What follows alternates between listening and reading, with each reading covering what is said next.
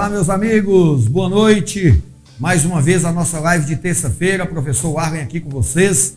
Hoje um tema muito interessante, vem sido cobrado a longas datas aí por aqueles que me seguem. Falar um pouco da construção de peças jurídicas. É uma construção interessante, é uma discussão muito relevante, tanto para quem está advogando na área criminal, quanto para quem vai tentar a prova da OAB. Então hoje a nossa proposta não é necessariamente dar uma aula preparatória para a OAB é ensinar vocês a construir, a raciocinar a resposta à acusação e, lógico, de quebra, a gente trocar aí muitas informações e dicas para aqueles que nos seguem e vão fazer a segunda etapa na prova da OAB.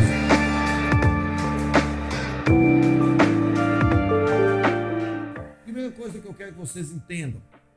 Quando eu falo de resposta à acusação, o Elson, hoje me reservo mais na resposta à acusação, estratégia para audiência de instrução e julgamento. Verdade, Elson, pode ter certeza que o grande ponto da resposta à acusação é essa estratégia para a audiência. Gente, vamos lá. Quando eu falo de resposta à acusação, eu obviamente tenho que lembrar dos ritos procedimentais.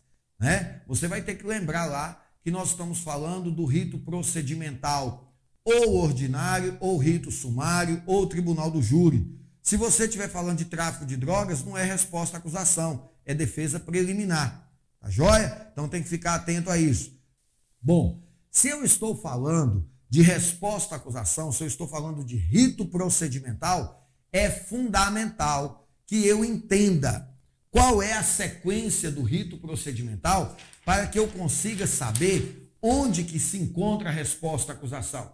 Então, rapidamente eu poderia dizer aqui que eu tenho o oferecimento da denúncia, o juiz vai receber ou rejeitar a denúncia, e é lógico que se ele rejeita, o procedimento acaba aqui, eu não vou adentrar, nós vamos dar sequência, porque eu vou falar da resposta à acusação. Depois nós temos a citação do réu. Depois que o réu é citado, ele tem que apresentar a resposta à acusação. Então vejam bem, o promotor denuncia, o juiz recebe ou rejeita, cita o réu, resposta à acusação, e aí, depois da resposta à acusação, no rito ordinário, eu tenho a absolvição sumária. Observem que eu não vou trabalhar com vocês aqui a resposta à acusação do tribunal do júri. E por que não vou fazer isso? Digo para vocês. Primeiro ponto. A resposta à acusação no rito do júri, se for na prova da OAB, tenho para mim que nunca caiu e nem vai cair resposta à acusação no rito do júri na segunda etapa da prova da OAB. Por que isso? Porque dificilmente você vai poder alegar mérito, questões de mérito, na resposta à acusação do rito do júri. E por que não pode? Porque depois da resposta à acusação no rito do júri, nós não temos absolvição sumária. A absolvição sumária no rito do júri é depois da audiência de instrução, mais ao final. E em razão disso, dificilmente vai cair resposta à acusação no rito do júri na prova da OAB. Mas alguém poderia me dizer, professor, e nós que estamos assistindo a aula que não vamos fazer prova da OAB porque já fomos aprovados na OAB. Eu tenho interesse de saber a resposta à acusação no rito do júri. Beleza. Se você entender a resposta à acusação no rito ordinário, fica muito fácil de você entender a lógica na resposta à acusação no rito do júri. Então, com isso, eu consigo atender os dois públicos, com isso, eu consigo atender a quem está fazendo a prova da OAB e quem já é advogado. Então, no primeiro, primeiro momento, o que, que eu quero que vocês entendam? Denúncia, o juiz recebe ou rejeita a denúncia, cita o réu, resposta à acusação, depois a absolvição sumária. Por que isso é importante? Porque nós vamos fazer a resposta à acusação com foco na absolvição sumária. Eu vou fazer a resposta à acusação pensando na absolvição sumária. Todas as vezes que a resposta à acusação cair na prova da OAB, é bem possível que a OAB esteja testando se você sabe garantir, pedir, pleitear a absolvição sumária do réu. Isso vale para o rito ordinário, vale para o rito sumário. Beleza? Até aqui, esse é o ponto.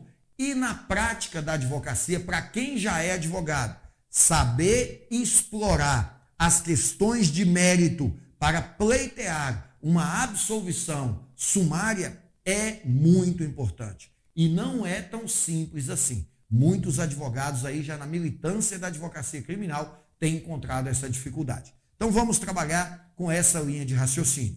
Memorizem. Eu vou voltar a outra página, mas eu quero que vocês memorizem. Se eu estou falando de resposta à acusação, eu estou falando de denúncia, eu estou falando do juiz receber essa denúncia, eu estou falando da citação do réu. Agora eu faço a resposta com os olhos voltados para a absolvição sumária. Beleza? Então, com essa lógica de raciocínio, a gente volta aqui e trabalha o primeiro ponto. Se a resposta à acusação é no rito ordinário, nós a temos lá no artigo 396A do CPP. Artigo 396A do CPP. Nós vamos destrinchar o que tem nesse artigo. Mas antes, uma observação muito importante para todos vocês. Quem vai tentar a prova da OAB, normalmente fica numa dúvida. Meu Deus, como eu vou descobrir qual é a peça? Quem aí está advogando não precisa desse problema, porque o juiz vai citar o réu e a defesa vai ser intimada para apresentar resposta à acusação no prazo que a lei determina. Então você já sabe que é resposta à acusação.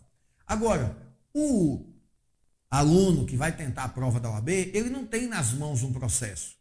Quem tem nas mãos o processo fica fácil.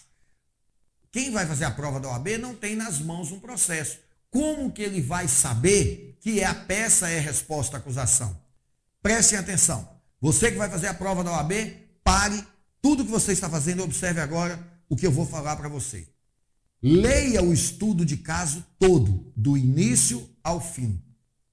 Leia do início ao fim. A OAB deu um estudo de caso, leia tudo. Não preocupe com nada, não anote nada agora. Leia tudo. O que eu quero saber é: lá pode ser que esteja falando de prisão, pode ser que esteja falando de flagrante, de preventiva, mas o que, que eu quero que você entenda?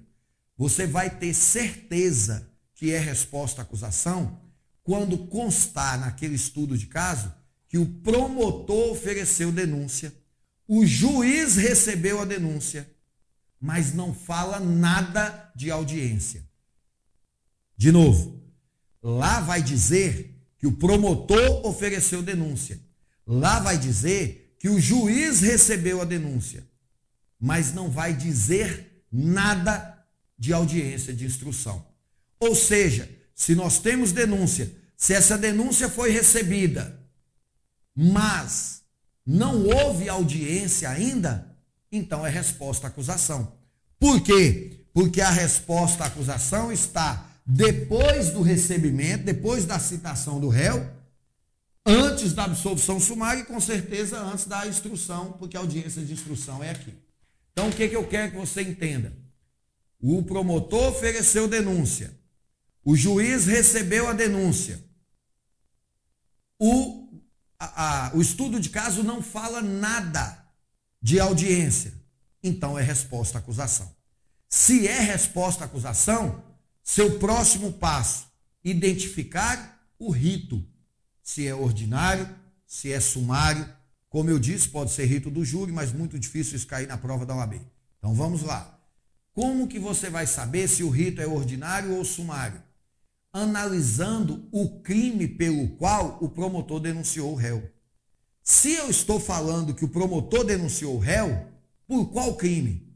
A partir do momento que você identificou esse crime, vá no código e identifique a pena.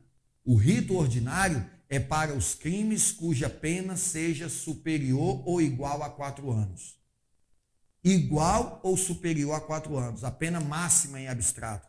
Furto, pena máxima, pena de um a quatro anos, rito ordinário. Roubo, pena de quatro a dez anos, rito ordinário. Corrupção, pena de dois a doze anos, rito ordinário. Latrocínio, pena de 20 a 30 anos, rito ordinário. Então, se a pena máxima em abstrato é igual ou superior a quatro anos é rito ordinário. Se a pena máxima em abstrato é igual a três anos, é rito sumário. Por exemplo, homicídio culposo é rito sumário. Posse de arma de fogo é rito sumário. Embriaguez no trânsito é rito sumário. Por que isso? Porque na hora de apresentar a resposta à acusação, você já identificou a peça. Você sabe que é resposta à acusação. Agora, você vai saber se é rito ordinário ou sumário, ou que outro rito é, para você saber como que você vai explorar as teses que você vai trabalhar. Beleza? Até aí tudo bem? Você identificou a resposta à acusação no rito ordinário. Artigo 396A. Primeira coisa que você precisa entender: prazo. E aqui eu vou ensinar vocês a contar o prazo da resposta à acusação e o que eu vou dizer não se estende apenas aos alunos que vão tentar a prova da OAB, tá? Isso se estende a todo e qualquer advogado que já advoga, porque infelizmente nós temos muitos colegas que têm dificuldade. E tem dificuldade por quê? Porque tem institutos da resposta à acusação que ainda gera uma certa confusão. Então vamos entender como é que funciona o prazo na resposta à acusação.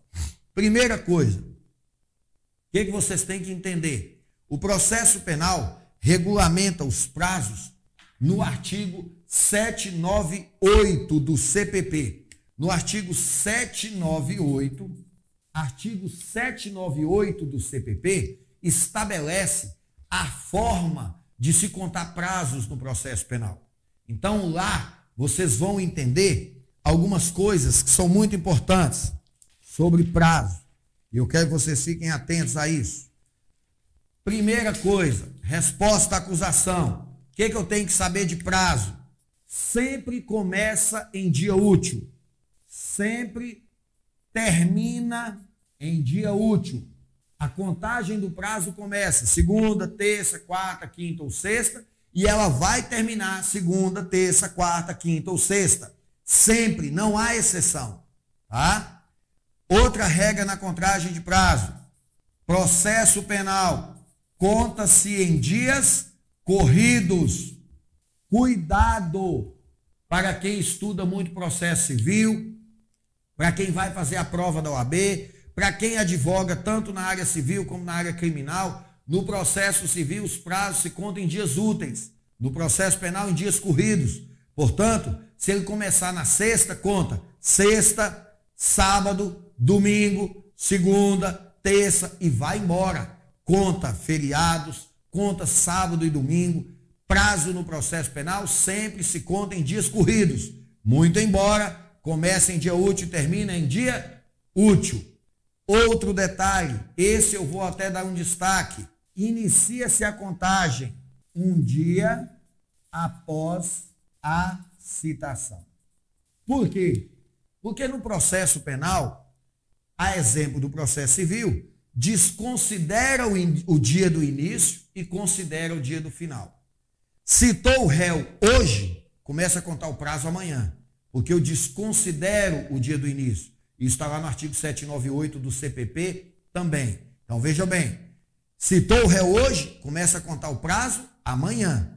Citou o réu na quinta, começa a contar sexta, sábado, domingo, segunda, terça, quarta, quinta, sexta, sábado, domingo. Que dia que é o prazo? Segunda, porque sempre termina em dia útil. Então veja bem, sempre começa em dia útil, sempre termina em dia útil, um dia após a citação. Citou o réu hoje, começa a contar o prazo amanhã. Contam-se 10 dias, porque o artigo 396 fala que o réu vai apresentar a resposta no prazo de 10 dias. 10 dias corridos, tá? Dez dias corridos. Lembrando, começa em dia útil, termina em dia útil. Conta-se corrido um dia após a citação. Terminou o prazo, caiu no sábado, caiu no domingo, caiu no feriado, prorroga para o dia útil seguinte, porque sempre termina em dia útil. Fica muito, fiquem muito atentos a isso aí. Bacana? E para encerrar, a discussão de prazo, cuidado com uma pegadinha em prova de OAB, prova de concurso, os advogados aí que vão tentar concurso, tomem cuidado, tem uma pegadinha. Se o réu for citado por edital, embora não seja uma realidade no nosso país, o réu citado por edital não vai comparecer no processo. Essa é a regra na prática. Eu, em todo o meu tempo de advocacia, nunca tive um caso do réu ter sido citado por edital e ter comparecido no processo para apresentar a defesa. Mas já aconteceu, já aconteceu de, em prova da OAB, em prova de concurso, colocarem essa questão. O réu foi citado por edital. Ele viu o edital publicado com o nome dele, foi no escritório e procurou o advogado. Ele não quer comparecer. Ele quer fazer a defesa dele, contratou o advogado. O advogado junta a procuração nos autos para ter acesso aos autos. Juntou a procuração, a doutrina chama isso de comparecimento do réu no processo. Ou seja, o réu considera-se comparecido quando ele junta a procuração. O advogado juntou a procuração no processo, entre aspas, é como se o réu tivesse comparecido no processo. Então, nesse caso, Juntou a procuração hoje, amanhã começa a contar o prazo. Prestem muita atenção nisso. Tá? Prestem muita atenção nisso. Juntou a procuração, começa a contar o prazo no dia seguinte. E se ele não juntar a procuração? Nós sabemos, com base no artigo 366 do CPP, 366 do CPP, que se o réu não comparecer, o juiz irá suspender o processo, suspender o prazo prescricional poderá decretar a prisão preventiva do réu. Mas, compareceu, começa a contar os 10 dias depois do dia do comparecimento dele. Beleza? Fiquem atentos a isso. Gente, pegadinha de prova de OAB, fiquem atentos, prova de concurso, prova de OAB, tem um detalhe que vocês precisam saber. Eu vou fazer aqui no quadro uma, um esquema para ajudar vocês. Imaginem a seguinte situação: segunda, terça, quarta, quinta, sexta, sábado, domingo, segunda, terça, quarta, quinta, sexta. Prestem atenção nessa realidade. O que, que eu quero que vocês acompanhem o raciocínio comigo? Vamos lá. Segunda, dia 8, terça, dia 9, quarta, dia 10, quinta, dia 11, sexta, dia 12, sábado, dia 13, domingo, dia 14, segunda, 15, terça, 16, quarta, 17, quinta, 18, sexta, 19. Beleza? Imaginem a seguinte situação. O réu foi citado na quinta-feira, dia 11 de um mês de outubro de um ano qualquer. Não importa. Quinta, dia 11 de outubro de um ano qualquer. Desconsidera o dia início, considera o dia seguinte. Sexta-feira, dia útil. Então, um, dois, três, quatro, cinco, seis, sete, oito, aí vai, nove, dez. Correto? Não. Errado. Uma maldade muito grande que a OAB tem feito. Eu já vi em questões da FGV. Qual é a maldade? Dia 12 não é útil. Se o mês é de outubro, dia 12 é feriado nacional. E a OAB vai exigir isso de você. Lá vai colocar: o réu foi citado na quinta-feira, dia 11 de outubro. Você vai ter que saber que dia 12 é feriado. E se 12 é feriado, o prazo não começa aqui. Porque o prazo tem que começar em dia útil. Então o prazo começa dia 15. Aí você vai contar um, dois, três, até dar 10 dias. O que, que significa isso? A OAB vai colocar lá na peça que você vai redigir a peça no último dia do prazo. E aí você erra o prazo da peça da OAB. Muito cuidado com isso, tá? Os feriados nacionais são de conhecimento público e notório. 25 de dezembro, 12 de outubro, 7 de setembro, tá? Tomem muito cuidado com isso. 2 de novembro, 1 de janeiro, são feriados nacionais de conhecimento público e notório.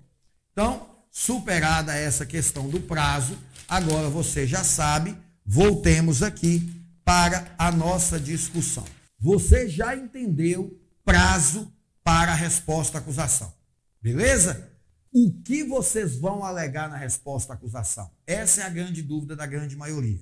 Então, você já identificou a peça, já sabe que é resposta à acusação, você já identificou o prazo, Você vai fazer suas anotações, isso para quem vai fazer prova da OAB, né, gente? Você já identificou lá a competência, né? Porque com certeza a denúncia foi oferecida para o juiz da primeira vara criminal. Cuidado, primeira vara criminal é o competente, então, excelentíssimo senhor doutor juiz de direito da primeira vara criminal.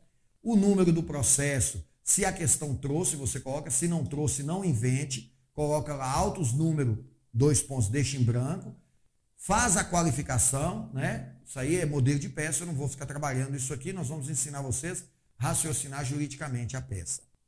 Vamos lá. Dos fatos, beleza. E do direito? Aí nós temos que entender o seguinte: a fundamentação jurídica da sua peça deve obrigatoriamente ser dividida em dois grandes capítulos. Uma, preliminarmente. Ou você pode escrever das preliminares, tanto faz. Né? Tem gente que escreve das preliminares, preliminarmente. Então agora eu vou dar uma aula para vocês sobre preliminares para vocês entenderem. E aqui, para quem é advogado, preste bem atenção nisso. Você vai construir a resposta à acusação, na prática, na vida real, é bem possível que você não vá adentrar o mérito. Na prova da OAB é obrigado, né? Mas as preliminares, em qualquer situação, você vai ter que alegar. O que, que são preliminares? É aquilo que você vai alegar antes do mérito, demonstrando para o juiz que alguma regra de direito formal foi violada. Alguma regra relacionada à maneira de fazer o processo. Alguma regra relacionada à forma de fazer. Daí o nome direito formal. Posso citar para vocês. Regras de direito formal que não foram obedecidas. A citação é nula. De repente, a citação foi feita da forma errada. Eu tive um caso essa semana, um de nossos alunos me perguntou o seguinte: o réu foi citado por edital, não compareceu e o juiz mandou intimar o advogado para apresentar a resposta à acusação. Observem, se o réu não compareceu, o artigo 366 do CPP obriga o juiz a suspender o processo. Nós não temos revelia no processo penal dessa forma. Ou seja, o réu não compareceu, suspende o processo. O juiz intimou o advogado para apresentar a resposta à acusação. Primeira coisa que ele vai fazer, eliminarmente, dar nulidade dessa decisão. Essa decisão que o juiz proferiu, determinando a intimação do advogado para apresentar a resposta à acusação, é nula. O processo cujo réu citado por edital não comparece tem obrigatoriamente que ser suspenso. Essa é uma nulidade. Outro exemplo de nulidade você pega o inquérito, né, isso na prática, quem advoga, e observa, não tem auto de corpo de delito, e a infração é uma infração que deixa vestígios. Artigo 158 do CPP e 169 do CPP estabelece isso. Para as infrações que deixam vestígios, o auto de corpo de delito é imprescindível. Nós já tivemos uma prova da OAB onde o crime era lesão corporal grave, portanto, rito ordinário, né? Lesão corporal grave e não havia auto de corpo de delito.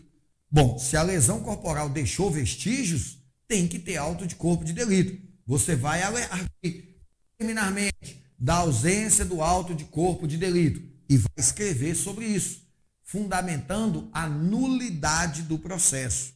Uma outra questão que é muito importante, e aí lembrando que o auto de corpo de delito, ele é imprescindível nas infrações que deixam vestígios.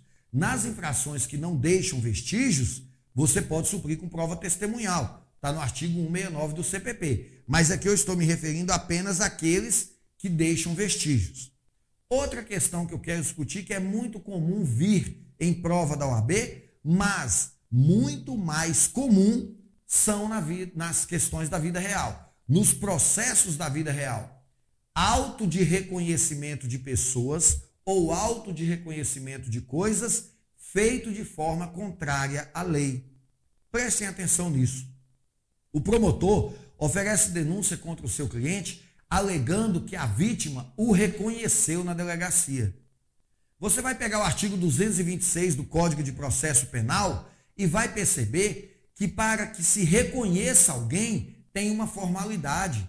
é preciso adotar aquela formalidade. A pessoa vai descrever quem ela está reconhecendo, depois ela vai apontar, dentre outras duas pessoas que com ela pareça, quem é aquela pessoa. Se esse procedimento não foi adotado, esse reconhecimento é ilícito e ele, portanto, não tem validade jurídica. As provas ilícitas devem ser desentranhadas dos autos. Artigo 157, parágrafo 3 do Código de Processo Penal. As provas ilícitas devem ser desentranhadas. E como que eu peço para uma prova ilícita ser desentranhada? Resposta à acusação, primeiramente, da prova ilícita. Aí você explica por que, que a prova é ilícita. E lá no pedido, você vai falar do desentranhamento. Você vai pedir o desentranhamento dessa prova. Tudo bem? Tranquilo até aqui?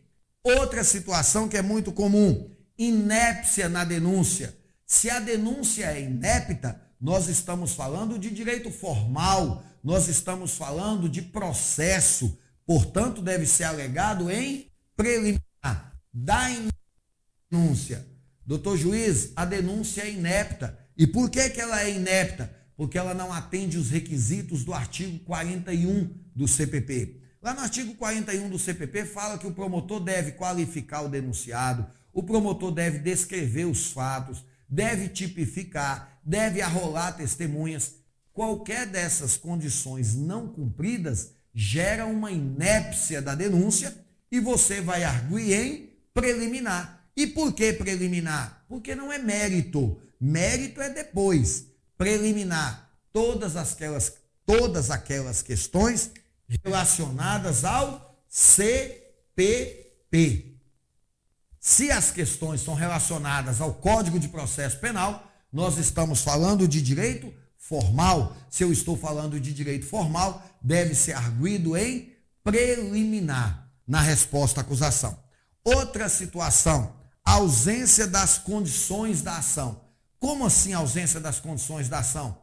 Possibilidade jurídica do pedido, interesse de agir, legitimidade de parte. Querem ver um detalhe?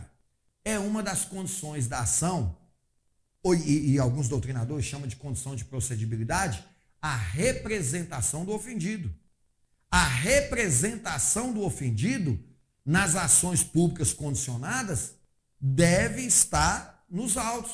Se não tiver representação, o promotor não tem interesse de agir, ele não pode denunciar. Uma outra situação, a representação foi feita extemporânea, fora do tempo, fora do prazo, ou seja, a vítima tem seis meses para representar, a contar da data em que ela sabe quem é o autor dos fatos, e ela não representa nesses seis meses. Não representou nos seis meses, ela representou com sete meses e o, promotor denunciou. Está errado. Essa representação, ela é extemporânea e ocorreu aí o fenômeno da decadência, tá? Isso é preliminar, é falha na representação. Outra situação, essa prova da OAB já cuidou. Na prática, na vida real, é difícil da gente encontrar isso, mas na prova da OAB isso já caiu. O promotor requereu o desarquivamento do, do inquérito e denunciou o réu. Porém, a lei fala que o desarquivamento do inquérito é só quando surge prova nova ou quando surgem provas novas. Se não surgiram provas novas, o inquérito não pode ser desarquivado.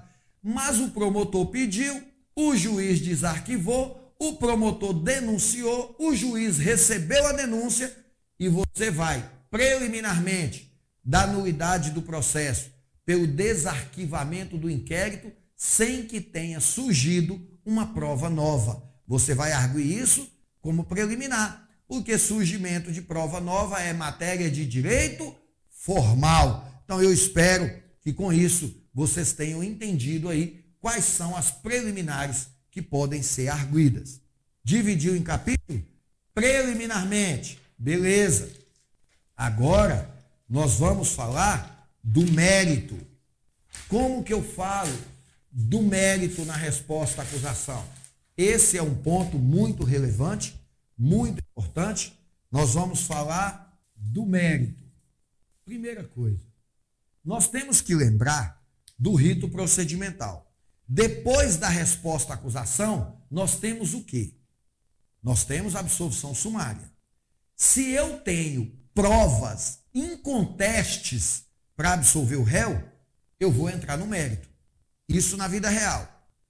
Aqui, na fase de absolvição sumária do rito ordinário, não se admite absolvição por indúbio pro réu. Eu não posso absolver na resposta à acusação alegando indúbio pro réu. E por que eu não posso fazer isso? Como que o juiz vai absolver um réu na resposta à acusação, na fase de absolvição sumária? O juiz vai absolver alegando que tem dúvidas e por isso vai absolver. Se tem dúvida, faz a audiência, esclarece as dúvidas. Depois da resposta à acusação, tem absolução sumária e audiência. Não faz sentido o juiz absolver alguém falando que tem dúvida se ele ainda tem a resposta à audiência de instrução pela frente. É por isso que na fase de resposta à acusação, a absolvição tem que ser pedida com base em prova concreta. Não se pode pedir absolvição com dúvida. Aqui, as provas devem ser concretas. Seja na prova da OAB, seja na vida real. Você vai pedir no mérito. A prova da OAB, você sempre vai ter que entrar no mérito. Por quê? Você não pode colocar na prova da OAB que eu deixo para entrar no mérito em momento oportuno. Qual é o momento oportuno? Quando você for reprovado? Lógico que não. Então, na prova da OAB, você sempre vai entrar no mérito. Mas na vida real, quase nunca você entra no mérito. Porque se você não tiver prova cabal, concreta, para o réu ser absolvido sumariamente, é melhor que você não entre no mérito. Porque senão você está dando munição para o promotor chegar na audiência e acabar com as suas teses. Quase nunca você vai entrar no mérito. Beleza? Também posso alegar ausência de suspensão condicional do processo Pode sim, meu caro, eu vou falar disso agora, porque eu entrei no mérito aqui, mas eu, eu ia comentar disso, foi bom você ter falado. Eu ia deixar para falar ao final, porque a suspensão condicional do processo cai em tudo que é prova da OAB. A coisa mais comum do mundo é suspensão condicional do processo cair na prova da OAB. Então eu vou seguir a pergunta do Cícero e vou abordar esse assunto com vocês antes de entrar no mérito, porque a gente ia comentar isso num capítulo que eu abri lá no final, só para falar de suspensão condicional do processo. Mas eu antecipo, até porque isso tem que ser arguído em preliminar. O que, que é a suspensão condicional do processo que Cícero está falando? Cícero é nosso colega, advogado, lá da cidade de Uberlândia, e ele está suscitando essa questão e é bom abordar para vocês. O artigo 89 da Lei 9099 de 95. E aí você vai me falar, professor, mas esse artigo, essa lei é dos juizados especiais criminais. Verdade, é dos juizados especiais criminais. Mas o que eu quero dizer aqui é, essa lei, no artigo 89, é expressa em dizer aos crimes previstos ou não por essa lei, regidos ou não por essa lei, aplica-se a suspensão condicional do processo e aí lá vai falar as condições. O que é isso? Como é que funciona? Quando diz ao, aos crimes regidos ou não por essa lei, o que, que eu tenho que entender? Os crimes que estão regidos pela lei dos juizados especiais, como também os crimes que estão fora dos juizados especiais, cuja pena seja menor ou igual a um ano. A pena mínima. A pena mínima é igual ou inferior a um ano. Cabe suspensão condicional do processo. Exemplo: ameaça, pena de três meses a um ano. A mínima é menor do que um ano. Cabe suspensão condicional do processo. Lesão corporal leve, pena de três meses a, a, a seis meses, salvo engano, é de um a seis meses. Cabe suspensão condicional do processo. Furto, pena de 1 a 4 anos. Furto não é da competência dos juizados especiais, mas a pena mínima é igual a um ano. Cabe suspensão condicional do processo. Quer ver rito ordinário? Furto é rito ordinário. Receptação, pena de 1 a 4 anos, é rito ordinário. Cabe suspensão condicional do processo. Falsidade ideológica, pena de 1 a 5 anos. Cabe, é, cabe suspensão condicional do processo. É, posse de arma de fogo, cabe suspensão condicional do processo. Homicídio culposo, cabe suspensão condicional do processo. Aborto, cabe suspensão condicional do processo. Todo e qualquer crime cuja pena mínima em abstrato seja igual ou inferior a um ano. Se o promotor ofereceu a denúncia e não ofereceu a suspensão condicional do processo, preliminarmente, da suspensão condicional do processo, aí você vai explicar por que, que cabe suspensão condicional do processo e, ao final, você vai pedir ao juiz para é, devolver os autos ao Ministério Público para que ele possa oferecer a suspensão condicional do processo.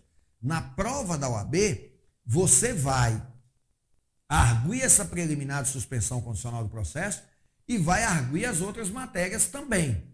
Mas na vida real, não. Na vida real, eu só faço uma cota pedindo o juiz para devolver os autos para o MP para explicar por que, que ele não ofereceu suspensão condicional do processo. Se ele insistir em não oferecer, aí o juiz reabre o prazo para eu apresentar a resposta à acusação. Na vida real, eu não aconselho você a apresentar a resposta à acusação agora. Pede o juiz para devolver os autos ao promotor para oferecer suspensão. Se o promotor não oferecer, aí volta para você apresentar a resposta à acusação. Fiquem bem atentos sobre isso aí, tá joia? Na prova da OAB, não tem jeito. Na prova da OAB, você tem que enfrentar a preliminar de suspensão condicional do processo e seguir enfrentando as outras matérias.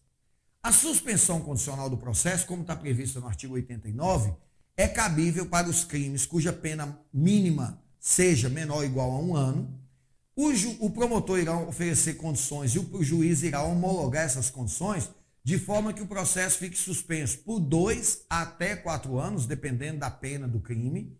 E nesse período, o juiz vai homologar aquelas condições que o promotor ofereceu comparecer bimestralmente em juízo, pagar uma prestação pecuniária, ressarcir é, o dano causado a, ao patrimônio de alguém ou público, alguma coisa, e estabeleceu essas condições. Você ficou dois anos, cumpriu as condições, você fica primário de bons antecedentes, isso não vai para nenhuma anotação.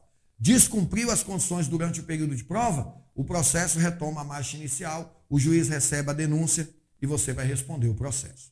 Bacana? Superada essa preliminar, voltamos então à discussão de mérito que nós vamos fazer lá na resposta à acusação. Eu quero que vocês fiquem atentos a algumas questões que nós temos aqui. Mérito. O que, que é mérito? Qualquer matéria relacionada ao direito penal. Eu disse que as preliminares é o direito formal Direito formal é processo. Qualquer regra de direito processual é direito formal. Aqui eu estou falando de mérito. Mérito é direito material. Direito material é código penal. Qualquer regra relacionada ao código penal é direito material. E se é direito material, deve ser alegado como matéria de mérito como matéria de mérito. Fique atento a isso aí. Existe uma divergência no que se refere à prescrição. Por quê? Prescrição é mérito. Prescrição é artigo, é causa extintiva da punibilidade, artigo 107, inciso 4 do Código Penal. É causa extintiva da punibilidade. Prescrição é mérito. Por que, que é mérito? Porque está no direito penal. Tá? Porém, parte dos doutrinadores nos ensinam que a prescrição deve ser arguida como preliminar de mérito. Não é qualquer preliminar, é preliminar de mérito. Outros doutrinadores entendem que não deve ser arguida como preliminar, deve ser arguida no mérito. E vocês vão entender por quê. O artigo 397, que fala da absolvição sumária, lá no seu inciso quarto, fala que o réu será absolvido quando houver causa extintiva da punibilidade. Então aí eu deveria discutir isso no mérito. Sugestão do professor Arlen para você. Se cair na prova da OAB prescrição, e você vai ter que estudar a prescrição, sugiro aí, quem tiver dúvida, vai lá no nosso canal, arroba professor Arlen Freire no YouTube, vai lá no nosso canal e assista um vídeo que nós falamos só sobre prescrição. Prescrição virtual, prescrição em perspectiva, prescrição intercorrente, prescrição da pretensão punitiva, prescrição da pretensão executória, prescrição em abstrato. Todos esses institutos estão tratados lá nesse vídeo, lá no arroba professor Arlen Freire do YouTube. Vá lá, assista esse vídeo para que você consiga identificar se na sua peça tem matéria de prescrição. Chamo a atenção desde já, em resposta à acusação, quase sempre vai ter alguma coisa relacionada à prescrição. Por quê? Quando você enxergar que lá eles estão citando muitas datas, fiquem atentos às causas interruptivas da prescrição, como por exemplo o recebimento da denúncia. Fique atento à idade do réu, porque se na época dos fatos ele tinha menos de 21 anos de idade, a prescrição reduz-se pela metade, o tempo de prescrição, isso tem que ser considerado. Fique muito atento a isso, isso pode ser o coração da sua resposta à acusação. Eu, professor Arlen Freire, sugiro para você que ao arguir prescrição numa resposta à acusação, faça essa arguição no modelo de preliminar de mérito. Lá nas preliminares você vai escrever preliminar de mérito da prescrição. Você explica por que, que o crime está prescrito. Isso é muito importante, tá bom? Aqui no mérito, eu quero que você reserve sua atenção para o artigo 397. Por quê?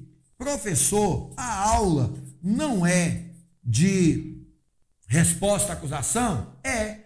Mas o 397 não é de absolvição sumária? Sim. Mas por que, que você faz a resposta à acusação? Para pedir ao juiz a absolvição sumária do seu cliente.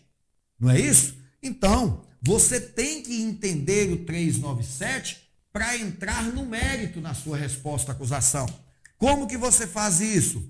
Inciso 1 do 397. Você vai pedir a absolvição do seu cliente quando houver prova de que lá existe uma excludente de ilicitude. Observem, se você estudou o caso e enxergou lá legítima defesa, estado de necessidade, estrito cumprimento do dever legal, exercício regular de um direito. Professor, é muita coisa. Artigo 23 do Código Penal. Você vai estar com o código nas mãos. A segunda etapa da OAB você faz com o código nas mãos.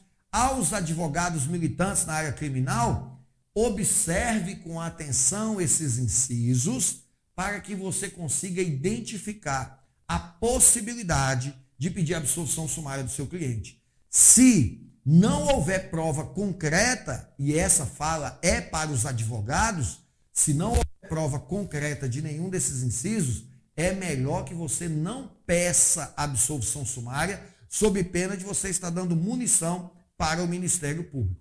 Beleza? Fique atento a isso aí.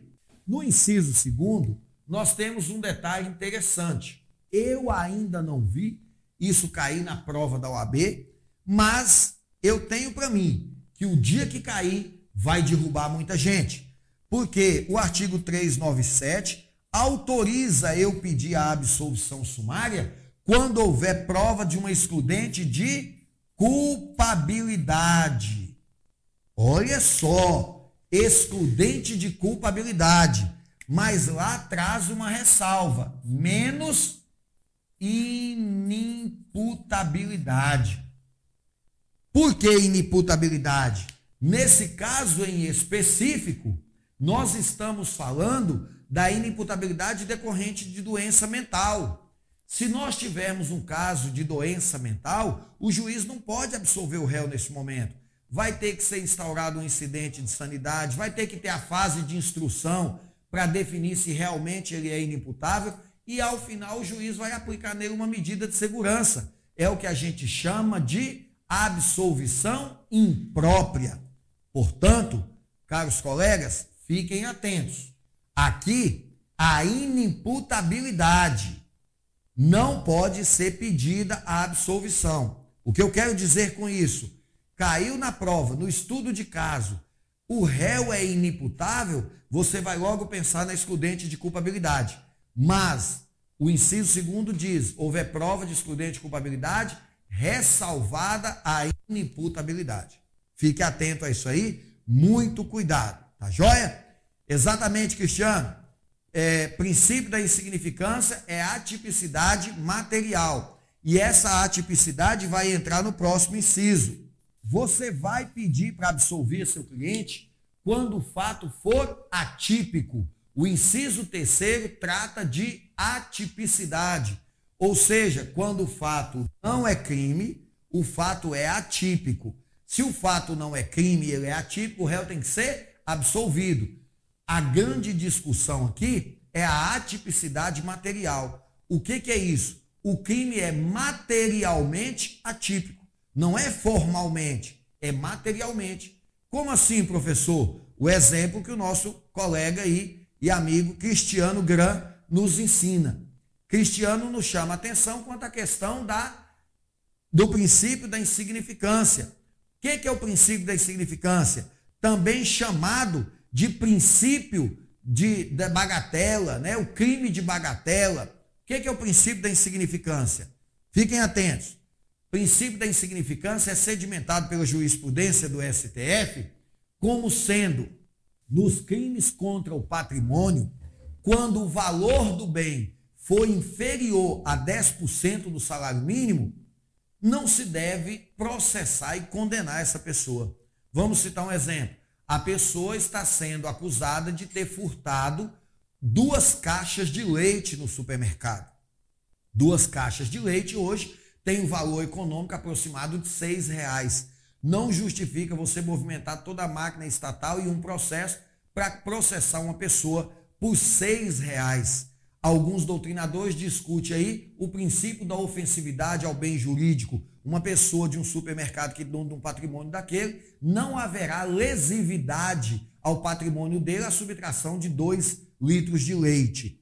Vejam bem, princípio da insignificância. É insignificante o prejuízo. Em razão disso, o réu tem que ser absolvido porque o fato é atípico. E se o fato é atípico, essa tipicidade é material, está lá no inciso terceiro do 397. Para você pedir, no mérito da resposta à acusação, a absolvição por atipicidade, há que se ter prova concreta nos autos. Se você está fazendo prova da OAB, a questão da OAB tem que trazer essas informações para você. Tem que trazer o valor do bem, tem que trazer algum indicativo de que esse bem foi avaliado, dando ali uma pista para você de que nós estamos a dizer, a tratar do princípio da insignificância, da atipicidade material da conduta do réu.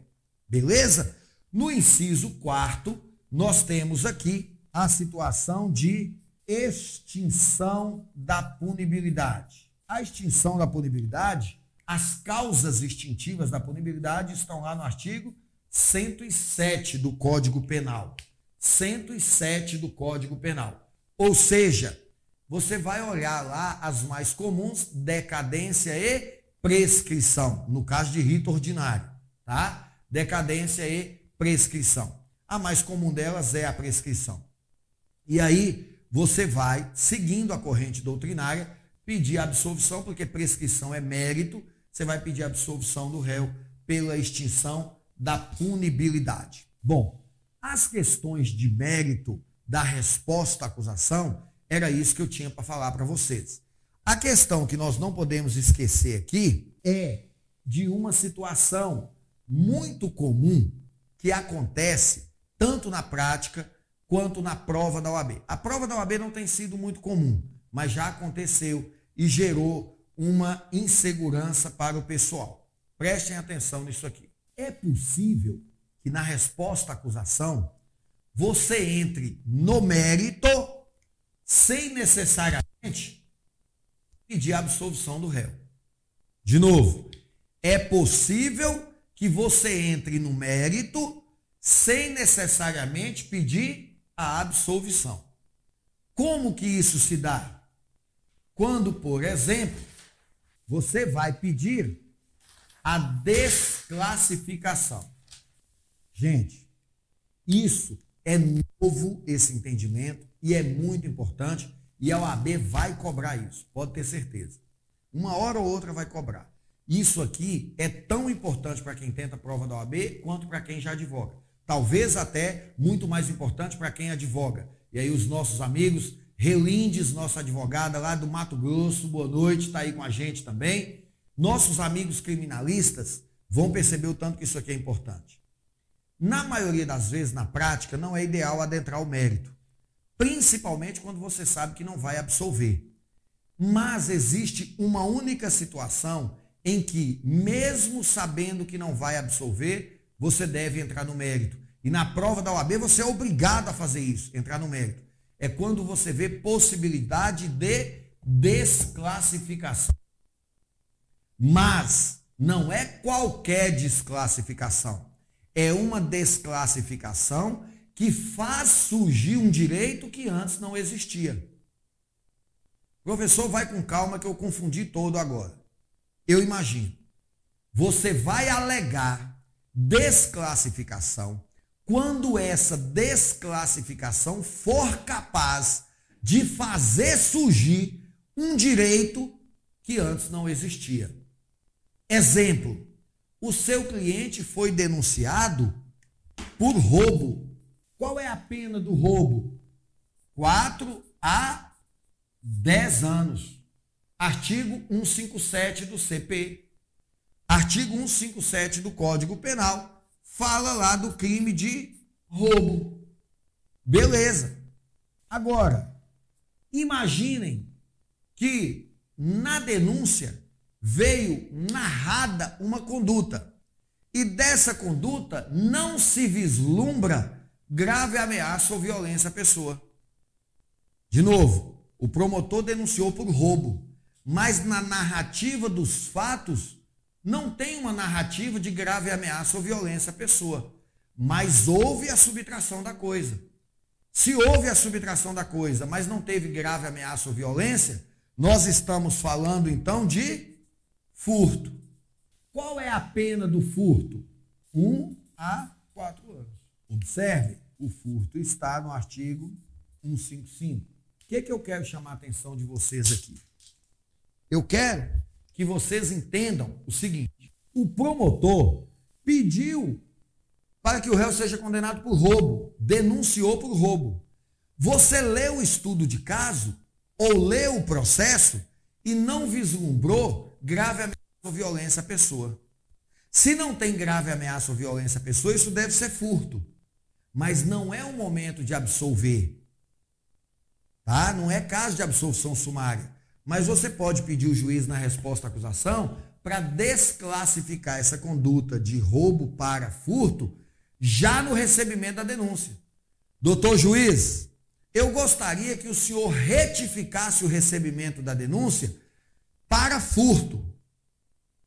Porque se o juiz desclassificar essa conduta agora, ele vai ter que abrir pistas para o MP oferecer suspensão condicional do processo. Porque um ano tem direito à suspensão condicional do processo. Olha que situação perigosa e situação importante na prática. O promotor denuncia por roubo, você pede o juiz para desclassificar, ao desclassificar, remeta os autos para o MP oferecer suspensão condicional do processo. O promotor oferece a suspensão, seu cliente sai livre, leve, solto e todo mundo impressionado. Seu cliente foi denunciado por roubo e você conseguiu acabar com o processo. Simplesmente baseado nisso aqui. Mas para você fazer isso aqui, você tem que entender um fenômeno chamado emendácio libelli. O que, que é emendácio libelli? É um instituto de emendar a peça acusatória. Está lá no artigo 383 do CPP. O que que diz o artigo 383? O juiz, sem alterar a descrição dos fatos contida na denúncia, poderá dar a ele tipificação diversa, ainda que em razão disso tenha que aplicar a pena mais grave. De novo, artigo 383 do CPP determina o seguinte: o juiz, sem alterar a descrição dos fatos contida na denúncia, porque ele não é titular da ação penal, ele não pode alterar a denúncia.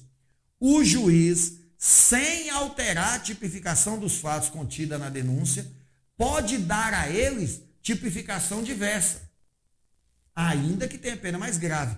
Nesse caso, a pena é mais leve. O juiz, sem alterar a descrição dos fatos, ou seja, o promotor descreveu um furto e pediu condenação por roubo. Então, o juiz, sem alterar a tipificação de ver, a tipificação dos fatos, sem alterar a descrição dos fatos, poderá dar a eles tipificação diversa. Tudo bem. O que que fala, estabelece o parágrafo primeiro desse artigo? Atenção a esse parágrafo primeiro. Esse parágrafo primeiro fala que o juiz, ao aplicar essa tipificação diversa, remeterá os autos ao Ministério Público se ele encontrar uma hipótese de suspensão condicional do processo. De novo, quando o juiz desclassificou, se agora o novo tipo penal cabe suspensão condicional do processo, o juiz deve remeter os autos ao promotor para que ele cumpra o que determina a lei. Quando eu disse lá no meio da aula que eu ia falar de suspensão condicional do processo no final, era para explicar isso aqui. Mas eu segui a sugestão do Cícero, do advogado, do nosso colega, doutor Cícero, e resolvi trazer isso para o meio da aula para explicar aqui agora, no final, essa questão do roubo e do furto. De novo, vamos agora fazer um resumão do que eu acabei de dizer aqui. A regra é que você, na prática, na vida real, não vai adentrar o mérito. Você vai adentrar o mérito quando tiver prova concreta da, dos requisitos do artigo 397, ou então você vai pedir para desclassificar. Quando isso? Quando você perceber que nós temos um caso de emendácio libere. Professor, pelo amor de Deus, o que é emendácio libere? O juiz, sem alterar a descrição dos fatos, sem mexer na denúncia, ele dá uma tipificação diversa. Ele corrige. Ao invés de receber a denúncia por roubo, ele recebe por furto. Mas aí, antes dele receber, ele abre vistas para o MP, para o MP oferecer suspensão condicional do processo, porque a pena é menor ou igual a um ano. Emendar-se libere. O STJ e o STF já sedimentaram o entendimento segundo o qual é possível aplicar a emendácio libere no início da ação penal. Beleza? Era isso que eu queria dizer para vocês. Peço que fiquem atentos quanto a isso. Quiser entender um pouco mais sobre essa emendácio libere, sobre essa desclassificação, eu indico aqui a, a obra do professor Auri Lopes Júnior ou a obra do professor Renato Brasileiro de Lima. São duas obras excelentes que vão explicar com riqueza de detalhes isso aqui para vocês. E pensem, por esse motivo, vale a pena adentrar ao mérito na resposta à acusação. Na prática, na grande maioria das vezes, não vale a pena. Na prova da OAB, você sempre vai ter que entrar no mérito, eu já falei disso. Tá joia? Agora, na prática, nem sempre vale a pena, você tem que analisar. Os pedidos, coisa muito comum na resposta à acusação. Se você arguiu preliminares, você vai pedir ou para anular o processo, ou para anular o ato que recebeu a denúncia. No mérito, você vai pedir absolvição sumária ou você vai pedir para desclassificar. E a depender do que a questão da prova da OAB traz, você vai especificar provas. Sempre você vai arrolar testemunhas. A resposta à acusação é o local ideal para rolar testemunhas. Rito ordinário, número de oito testemunhas para cada réu e para cada fato. máximo de oito. Você pode arrolar uma, duas, três. Às vezes na prova da OAB eles trazem ali dois, três nomes, já indicando que você tem que arrolar como testemunha. Tá joia? Então você sempre tem que arrolar testemunhas. Na prova da OAB, geralmente a produção de provas, ela se limita a arrolar testemunhas. Na prática, na vida real, nossos colegas advogados, fiquem atentos, tá? Na vida real, você deve especificar por capítulo as provas que você quer produzir. Se você quer uma inspeção judicial, se você quer uma perícia, se você quer a reconstituição simulada dos fatos, se você quer é, uma busca e apreensão, se você quer uma interceptação telefônica, se você quer uma quebra de sigilo telefônico, as provas que você pretender produzir, você deve colocar lá no capítulo das provas a produzir explicar e fundamentar por que, que você quer fazer isso. Lógico, isso na prática. Na prova da OAB, dificilmente vai ter uma situação dessa. Como eu já disse, na prova da OAB, normalmente a produção de prova se limita à produção de prova testemunhal. Beleza? Bacana? Show de bola? Era isso que eu tinha para falar para você sobre resposta à acusação. Chamo a atenção no final da aula ao que eu disse no início a data de apresentar a resposta à acusação. Na prova da OAB, geralmente eles falam no último dia do prazo, então você vai datar com o último dia do prazo, lembrando de contar o prazo da forma que eu ensinei.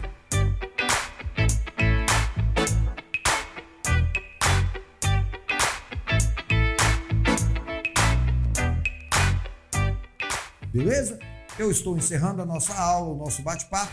Vou cumprimentar os demais colegas, responder as perguntas daqueles que a fizeram e os demais podem ficar à vontade para ir fazendo pergunta enquanto eu respondo aos colegas aqui. Cristiano Gran pergunta o seguinte: prescrição, tanto em abstrato como em concreto, na UAB é recorrente? Sim, Cristiano, sempre cai. Vale a pena você assistir o nosso vídeo de prescrição que está lá no YouTube, beleza? princípio da insignificância, já falei. O Ilma Emendácio Libério, lembrou, né, Wilma? Beleza, é isso aí mesmo. Show de bola. Gesualdo, ótima aula, advogado de Piabetá, Magé, Rio de Janeiro. Meu nobre colega, doutor Gesualdo, muito obrigado pelo carinho, obrigado por sua atenção, obrigado por estar aqui com a gente na live, mesmo sendo advogado, né? E entender que nós podemos contribuir de alguma forma aí para a sua atuação. Fique satisfeito, estou à sua disposição, à disposição de todos os colegas.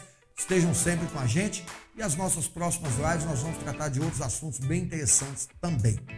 Kátia, é, Kátia não, Calita Monteiro, boa noite, professor. A aula vai ficar gravada. Nossa equipe já respondeu para você que sim.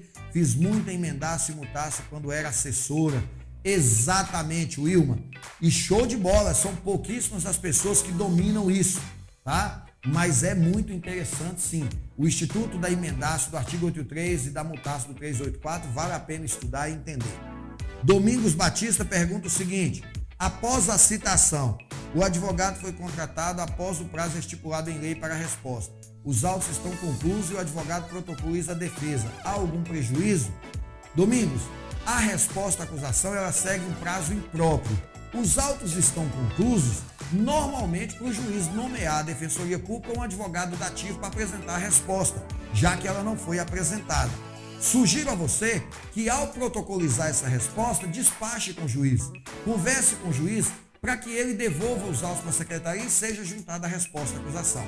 Mas não há nenhum prejuízo, mesmo porque, se os autos voltarem para a secretaria com o juiz determinando intimar o é, advogado nomeado ou defensoria pública, a secretaria vai juntar a resposta à acusação e essa intimação perde o seu objeto. Beleza? É, vai corrigir a tipificação, exatamente. Baixa um pouquinho aí. A, a, é, ela, o Ilma estava comentando o que eu estava explicando aqui. É, vai ficar gravada, vai. Fiz muito, parabéns, parabéns aula, ótima aula, professor. Beleza, Cristiano, Cícero, obrigado, meu caro. Contagem um dia após a publicação em edital? Não. Eu, é, no decorrer da aula eu até expliquei. A, no caso da citação por edital, inicia essa contagem a partir da juntada da procuração. Beleza?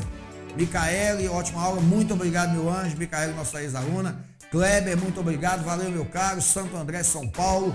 Rosa Maria, excelente aula. Eu que agradeço pelo carinho, pela atenção de vocês. Tayane, sempre brilhante. Professor, parabéns. Te agradeço, meu anjo, pelo carinho. Excelente aula, matei a saudade. Obrigado, Andréia, nossa aluna do semestre passado. Daqui uns dias, advogada, se Deus quiser. Professor Arlen, fica muito, fico muito grata. Rosa, eu que agradeço.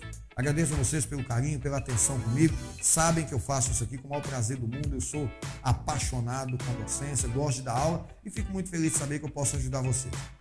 Neymar Albuquerque, obrigado, professor, pelas informações prestadas. Será de grande proveito na vida profissional. Beleza, meu caro?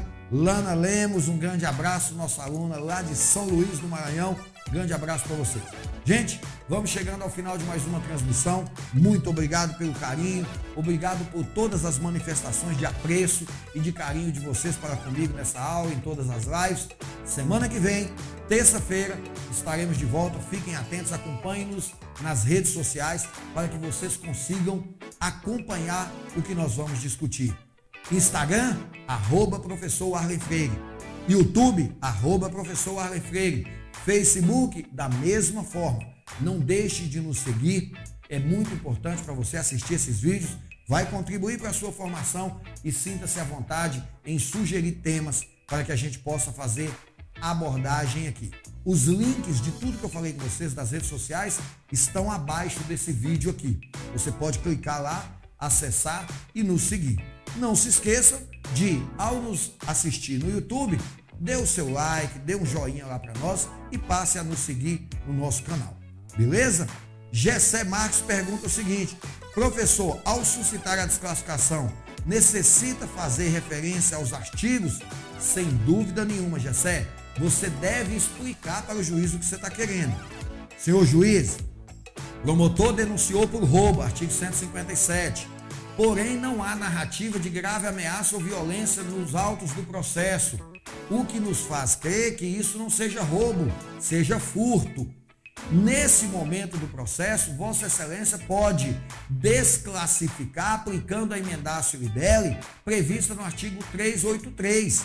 E se assim Vossa Excelência entender, o parágrafo 1 desse mesmo artigo estabelece que Vossa Excelência, ao entender pela desclassificação, deve remeter os autos ao Ministério Público para oferecimento da suspensão condicional do processo.